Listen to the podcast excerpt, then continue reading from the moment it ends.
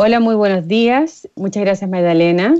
Estamos en el teléfono con Bettina Herst, economista y directora de Políticas Públicas de Libertad y Desarrollo y miembro del grupo de 16 expertos que convocó el Ministerio de Hacienda para hacer las propuestas para enfrentar la crisis por el COVID-19, tanto en materia de protección social como reactivación y dentro de un marco fiscal sustentable. Eh, y lo interesante es que el grupo llegó a un acuerdo y que está integrado por economistas de la nueva mayoría, como Andrea Repeto, el exministro Rodrigo Valdés de Bachelet, el expresidente del Banco Central José de Gregorio, y también economistas del Frente Amplio. Y, nombres vinculados a la derecha como Rodrigo Valdés y Vittorio, perdón, eh, Rodrigo Vergara y Vittorio Corvo. Bueno, cuando el coronavirus ha destruido dos millones de empleos en un año, el grupo ha propuesto crear un fondo de 12 mil millones de dólares entre deudas y ahorros que tiene este país.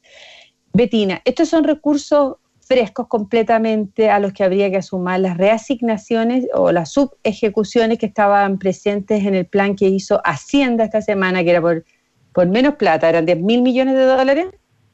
A ver, estos 12 mil millones de dólares corresponden gastos adicionales a lo que estaba legislado hasta primero de junio de este año. Sin duda no sabemos este año si que finalmente de acá a diciembre cuánto más se va a poder, cuánto más se subejecutará o que eventualmente quizás repunta de nuevo la economía y no hay necesidad de subejecutar, ¿no es cierto? Así que cualquier recurso adicional que se pudiera generar de acá a fin de año a partir de una subejecución eso está planteado como flexibilidad para poder incorporarse adicionalmente a este fondo de los 12 mil millones de dólares. Ahora, si lo aprueban los partidos, eh, ahora, significa, esta propuesta, ¿significa que el gobierno tendrá flexibilidad para ir asignando los fondos a los distintos programas sin, sin tener que pasarlos por el Congreso, como le ha pasado ahora, que todavía no llegan, por ejemplo, a acuerdo en una propuesta para mejorar la posición de las personas a honorario?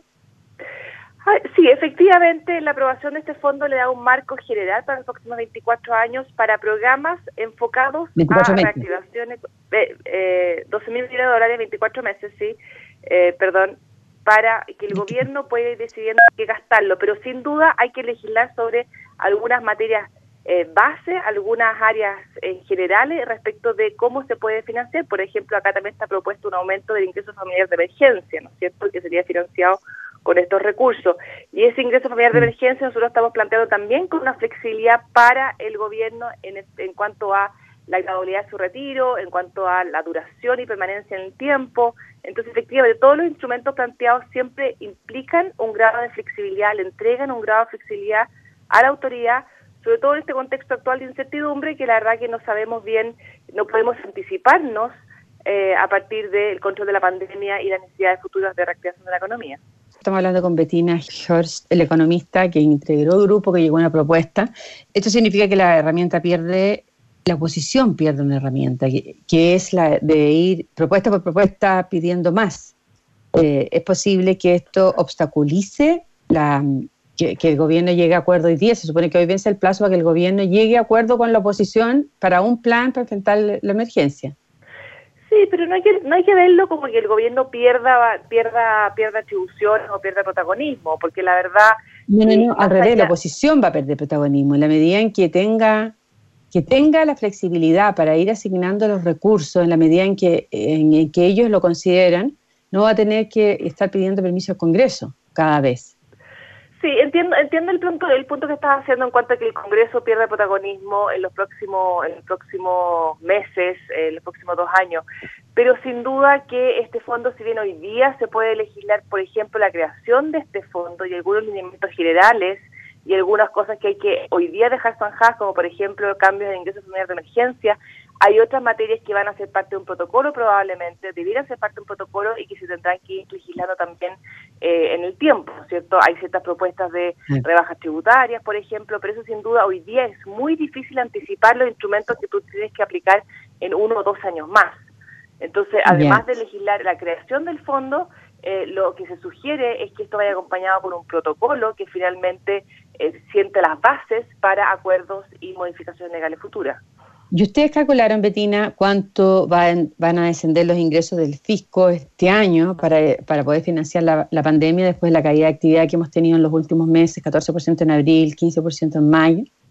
Bueno, está estimado una, un déficit de, un déficit fiscal para este año en torno al 10%, ¿no es cierto? La verdad que es difícil anticipar hoy día con exactitud eh, cómo finalmente van a caer los ingresos fiscales, porque por un lado acá el déficit fiscal está construido a partir de caídas del ingreso por la menor actividad económica, menor recaudación de tributos, así como también mayores gastos, ¿no es cierto? Y por el lado de los gastos, eh, las medidas de restricción, las cuarentenas afectan finalmente también el gasto público, por ejemplo, muchas obras de inversión pública han tenido que ser paralizadas construcción de viviendas sociales han tenido que ser paralizadas producto de estas medidas de cuarentena. Entonces es difícil anticipar hoy día una cifra exacta de cuánto finalmente se va a ejecutar de los, de los recursos que hoy día estaban contemplados en la ley de presupuesto. Perfecto, pero en principio el déficit efectivo sería entre 9 y 10%, que significa más o menos que el, el gobierno o el Estado va a gastar un 50% más de lo que le ingresa. Efectivamente, efectivamente, y eso de nuevo hay que recordar, no solo es por un aumento de gastos, sino es que cuando la actividad económica cae, cuando cae la producción económica, ahí la recaudación tributaria también se reduce fuertemente. Entonces son los dos efectos que suman y que nos llevan a un déficit fiscal prácticamente histórico en las últimas décadas de este país. El grupo de economistas que usted eh, integró propuso en materia de ingreso de emergencia, eh, que parece que lo, pareciera ser que es la principal herramienta social, para el 30% de los trabajadores informales, ¿no es cierto?, que no pueden salir a trabajar por la cuarentena y se convierte en un problema sanitario como lo estamos viendo. Ustedes están proponiendo elevar este ingreso de emergencia al 80% de la población. ¿Por qué eh, no focalizarlo más efectivamente en los trabajadores informales? Sí, a ver, acá es un tema muy técnico y la verdad que no siempre queda bien explicado en en la arena más pública, ¿no es cierto? Acá nos está hablando del 80% de la población. Este instrumento se basa y se entrega a partir de la información que está en registro social de hogares, que es un registro al cual la gente, la familia y los hogares tienen que inscribirse y que forman parte del Ministerio de Desarrollo Social. Ellos son los que administran. Esta es una herramienta que se utiliza tradicionalmente y desde años ya para efectos de focalizar y de entregar y canalizar la ayuda social desde los distintos instrumentos que tiene el Estado. Entonces, acá estamos hablando de los hogares que están inscritos en el registro ah, social de hogares. Perfecto. Al 80% de los hogares inscritos en la, lo que antes era la ficha CAS. Hasta, hasta hace varios años atrás, efectivamente. Entonces, el 80% de los hogares inscritos en el registro social de hogares. Y acá también recordar y hacer un llamado de que para poder acceder a este beneficio es necesario que las familias se inscriban en este registro, aquellas que hoy día no están inscritas y que pudieran ser elegibles por este beneficio. Hoy, la verdad que hay que reconocer que administrativamente desde el gobierno se han tomado distintas medidas que han facilitado la inscripción, actualización de datos de forma tal de que efectivamente este beneficio le llegue a la gente que lo, que lo requiere y a la gente que hoy día pudiera recibir y ser elegible para esos beneficios.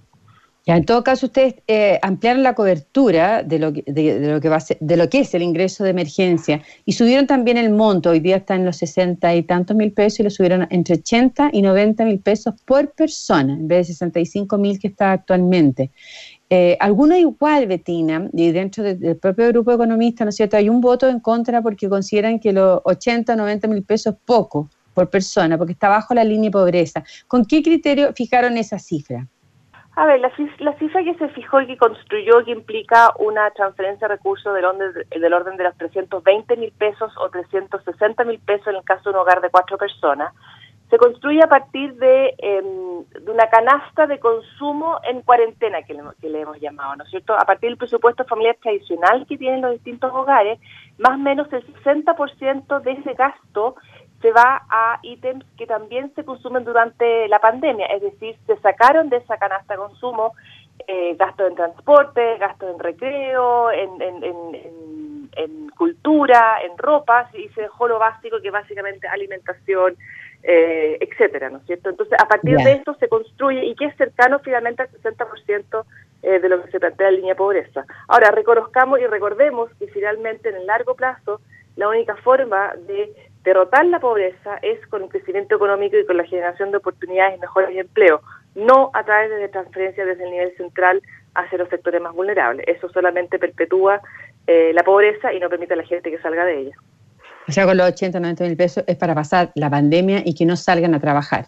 Efectivamente, y hay que entender que esto es un instrumento de emergencia, esto no es un instrumento diseñado en forma permanente como ayuda social a los hogares, sino que es un instrumento que está diseñado en esta situación de emergencia, que es un beneficio en un plazo acotado, definido, que dura un par de meses hasta que esperamos podamos volver a, a una cierta normalidad y levantar las cuarentenas y la gente pueda volver a salir a trabajar. Esto no es un instrumento permanente, entonces hay que entenderlo desde ese punto de vista. Bettina Hertz, la ley, ustedes también hicieron mejoras en la ley de protección del empleo, eh, que está vigente para enfrentar esta pandemia. Ustedes proponen extenderlo hasta octubre y suavizar la escala decreciente en que opera el subsidio hoy día, ¿no es cierto? Hoy día opera, la gente suspende el vínculo laboral, puede ir cobrando el subsidio de cesantía, eh, pero decrece en el tiempo. ¿Cómo va, a quedar exactamente? A ver, lo que nosotros Sí, lo, lo, que nosotros hicimos fue una, una, una, sugerencia, una propuesta, ¿no es cierto? Y ahí lo que se plantea es un rango también de cuánto baja, eh, cuánto se, se, suaviza esta, esta, esta reducción en los fondos del, del seguro cesantía, en lo que se accede, ¿no? la tasa de reemplazo, lo que se llama. Eh, hemos propuesto entre 60 y 50, entre 50 y 60%, eh, siendo que hoy día bajaría de 45, 40 y 35% dependiendo eh, cuántos meses se vayan retirando fondos. Entonces, efectivamente, el seguro de cesantía hay que entenderlo como un seguro que se construyó y que se diseñó para que la gente tenga incentivos a salir a buscar trabajo, ¿no es cierto? Y no se quede en su casa simplemente con el seguro de cesantía. Por eso, en la medida que avanzan los meses, se va retirando, se va entregando un menor beneficio eh, a partir de este fondo. Pero en esta situación de cuarentena entendemos que la gente eh, no es que no quiera salir a buscar trabajo, es que no hay. Exactamente, lo tiene prohibido. Entonces, en el fondo, en ese contexto, nosotros planteamos, mantengamos por un par de meses eh, una tasa de reemplazo, es decir, mantengamos por un par de meses una entrega mayor de recursos desde el Fondo de Cesantía hasta quienes están teniendo suspendidos su, su, sus trabajos, sus contratos laborales, eh, y después eh, y después se, se retira en forma en forma gradual. Entonces, acá lo que se plantea, como tú bien dices, una menor, un menor retiro en el tiempo y también prolongarlo en el tiempo, porque este originalmente estaba contemplado para cinco meses y acá se propone con flexibilidad para que la autoridad central pueda definir si lo quiere alargar otros dos meses en función de la situación del control de la pandemia en el país. Están pensando, o ya van 610 mil personas que por acuerdo con el empleador o por acto de autoridad eh, que impide trabajar han, se han acogido a la ley de protección del empleo. ¿Ustedes están pensando que va a aumentar el número de personas? Es difícil anticiparlo. Uno vio un aumento importante, sobre todo cuando entró la región metropolitana en cuarentena, que es una parte importante de las fuentes de trabajo del país, ¿no es cierto?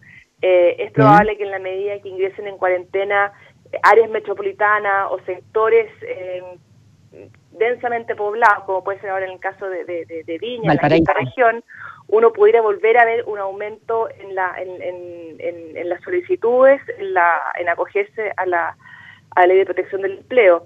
Eh, si bien hubo un aumento importante en el pasado, uno espera que haya cierto aumento, pero pero obviamente yo creo que ya lo, la, avalancha más importante probablemente eh, ya haya sido cuando entró el región metropolitana de cuarentena. Ahora, de nuevo, Pilar, es difícil anticipar hoy día lo que va a suceder un par de semanas más. No sabemos cuánto más va a durar la cuarentena en Santiago. Entonces, eso también va a depender, porque quizás algunas empresas decidieron no acogerse a la ley de protección de empleo, viendo como una cosa corta, transitoria, pero ahora a la medida que se va alargando, va a cambiar su postura. Entonces, es muy difícil, es muy difícil anticipar lo que va a ir sucediendo semana a semana. ¿Y ustedes tuvieron una mirada como sanitario de cuánto se va a proyectar esta crisis más o menos? Porque hay muchos votos que dicen que el pico va a llegar eh, agosto. Entonces, sí, eh, ¿sí? ¿Lo tuvieron presente? Sí. fue, mira, fue un tema que se discutió si, que nos, si abordábamos ese tema o no. Y como concluimos que éramos economistas y no éramos expertos en la otra materia, preferimos dejarle... Epidemiólogo, preferimos dejarle esa tarea a, a, los que saben. Hay suficiente gente que está hablando de eso sin saber, así que creo que fuimos responsables en mantenernos dentro de lo que a lo que nos convocó el ministro de Hacienda, que fue prácticamente un trabajo desde la, desde la economía. Eh, y el Grupo Económico, Betina, también propone mejorar el acceso al crédito con, con eh, garantía del Estado a las pymes, eliminando el deducible de la garantía estatal. El, se le va a reducir, o sea, se va a eliminar, em, hoy, día, hoy, día, hoy día la garantía estatal no es por el 100% del crédito, ¿no es cierto? Y ahora va a ser por el 100% del crédito. ¿Esto va a ser para todos o solo para las pymes? A ver, recordemos que esta es una propuesta, ¿no es cierto? Tenemos que ver de qué de, qué de esto acoge el ministro de Hacienda y qué de esto acoge la Comisión de Hacienda del Congreso. Eh, entonces, efectivamente, hoy día se, hay una evaluación de que tal como estaba aprobado la ley del FOGAPE y el acceso al crédito, eh, pudiera estar generando algunas restricciones y pudiera no estar llegando a todo el universo que uno quisiera. Y efectivamente ahí se plantea una flexibilización, una mayor cobertura para efectos de, eh, sobre todo los sectores más pequeños, empresas más pequeñas como son las pymes. Ya, porque si no, también podría ser un riesgo, ¿no? Si los bancos le van a prestar a todo el mundo, si todas las de, si todo el crédito está garantizado 100% por el Estado. Sí, lo que pasa es que acá hay una parte que es un deducible y la otra parte que es un, que es que el que la cobertura de la garantía no es del 100%, ¿no es cierto? Hoy día las pymes, ah. eh, recuerdo que es del orden del 85%, pero además hay un deducible. Entonces es más bien centrado en ese deducible. Ah, perfecto. y en, materia de, empleo, lo principal que proponen cuando tenga que venir la reactivación y se levante la cuarentena, ojalá que sea antes de dos meses, son subsidios al empleo. Eh, sí, acá se están planteando distintos instrumentos. Uno, por un lado, es em, de nuevo echar a andar o, retomar eh, las inversiones que han querido, quedado paradas, inversiones con fondos públicos, ¿no es cierto? Construcción de viviendas sociales, puentes, mantención de, de calles, etcétera. Eh, eso por un lado, que genera empleo directamente, y lo otro es a través del sector privado, efectivamente, como tú dices, entregar subsidios a la contratación de la mano de obra, que tiene la ventaja no solo de generar empleo, sino es que además también empleos formales, porque la verdad que lo que hemos aprendido esta crisis es que finalmente los sectores informales siempre los, son los más vulnerables frente a estos vaivenes de la economía, ¿no es cierto?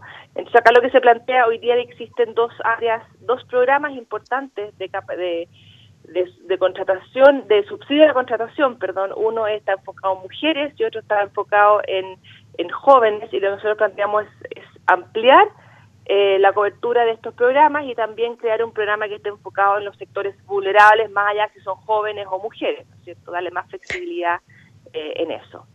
Perfecto. Además, eh, ¿ah? Perdona, Betina. Sí, no, no, pero además también tener claro que acá el principal motor de creación de empleo es el sector privado, por eso también se propone una batería de, de, propuestas que permitan efectivamente reactivar la economía y que los y que la tramitación de las inversiones, de los distintos proyectos que tienen que ser aprobados por las distintas instancias del sector público sean aprobadas con mayor agilidad. Esto no significa que se relajen los estándares eh, o que se alteren ciertas normas medioambientales, por ejemplo, sino que simplemente que la burocracia sea más ágil de forma tal de que se puedan concretar estas inversiones en el corto plazo. Perfecto. A un tema que no que le, quiero preguntar si ustedes vieron en este grupo de economistas la posibilidad de extender el seguro de cesantía también, sin romper el vínculo eh, con la ley de protección del empleo eh, a todos los padres que tienen dificultades para volver a trabajar porque no funcionan los jardines infantiles, ni las salas cunas, ni los colegios, y, no pueden, y son niños de cuidado. Se lo pregunto porque esta es la alternativa que habría, eh, según la ministra Saldívar, frente a la extensión del postnatal que ha propuesto un grupo de diputados de la izquierda y con el apoyo de algunos diputados de RN, Sabat, Fuensalí y Núñez, y que el gobierno ha calificado mal porque considera que es inconstitucional, es regresivo, porque la, plata se la llevan las mujeres más ricas y, beneficia a muy pocas mujeres, de los 20.000 niños que nacen al mes, apenas 7.500 madres tienen derecho al pre y al postnatal. ¿Ustedes vieron o eres partidaria de eso, Betina?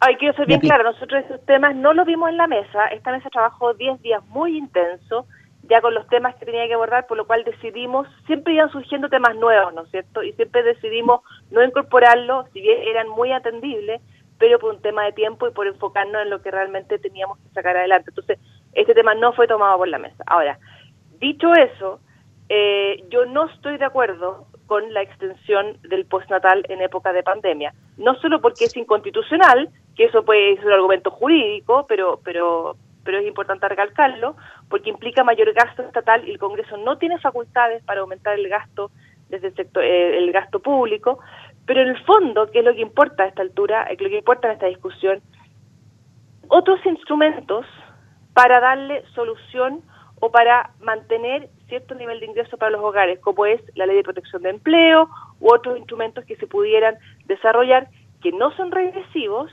y que también se amplían los padres, ¿no es cierto? Eh, porque la verdad, y eso es un tema muy importante, muchas de las propuestas de volver a la semi-normalidad o la reactivación económica o la reapertura de la economía, eso sin duda pasa por algún grado de apertura también en la parte escolar. Como tú bien dices, mucha gente no puede salir a trabajar más allá de las cuarentenas porque no tienen colegio, no tienen jardines infantiles, ¿no es cierto? Y por eso hemos visto también en Europa, por ejemplo, que las primeras etapas escolares han vuelto en forma presencial, sobre todo los jardines infantiles, los cursos más bajos en los colegios, porque eso también permite que los padres puedan volver a tomar sus actividades que habían dejado suspendidas en el pasado. Entonces, yo creo que hay que enfocarse en eso, porque si bien lo del postnatal de, de emergencia, de pandemia, eh, es un buen es un buen discurso político. En la práctica beneficia a muy poca gente y no le soluciona los problemas a una importante mayoría que van a poder volver a trabajar en algún momento pero no lo van a poder hacer porque los colegios o los jardines están cerrados. Hay que enfocarse en cómo volver a reabrir los jardines con protocolos sanitarios pero también ver cómo tanto a hombres como mujeres se le entrega un instrumento para poder compatibilizar trabajo y familia en este nuevo contexto. Perfecto, eh, Betina, tenemos que irnos. Muchas gracias. Hablamos con Betina Gers, economista y directora de Políticas Públicas y Libertad de Desarrollo, y que fue parte del grupo 16 expertos que convocó el Ministerio de Hacienda para hacer una propuesta para enfrentar la pandemia. Que tengas un buen día, Betina. Gracias, Pilar. Que tenga un buen día. Volvemos donde Magdalena. Hasta luego.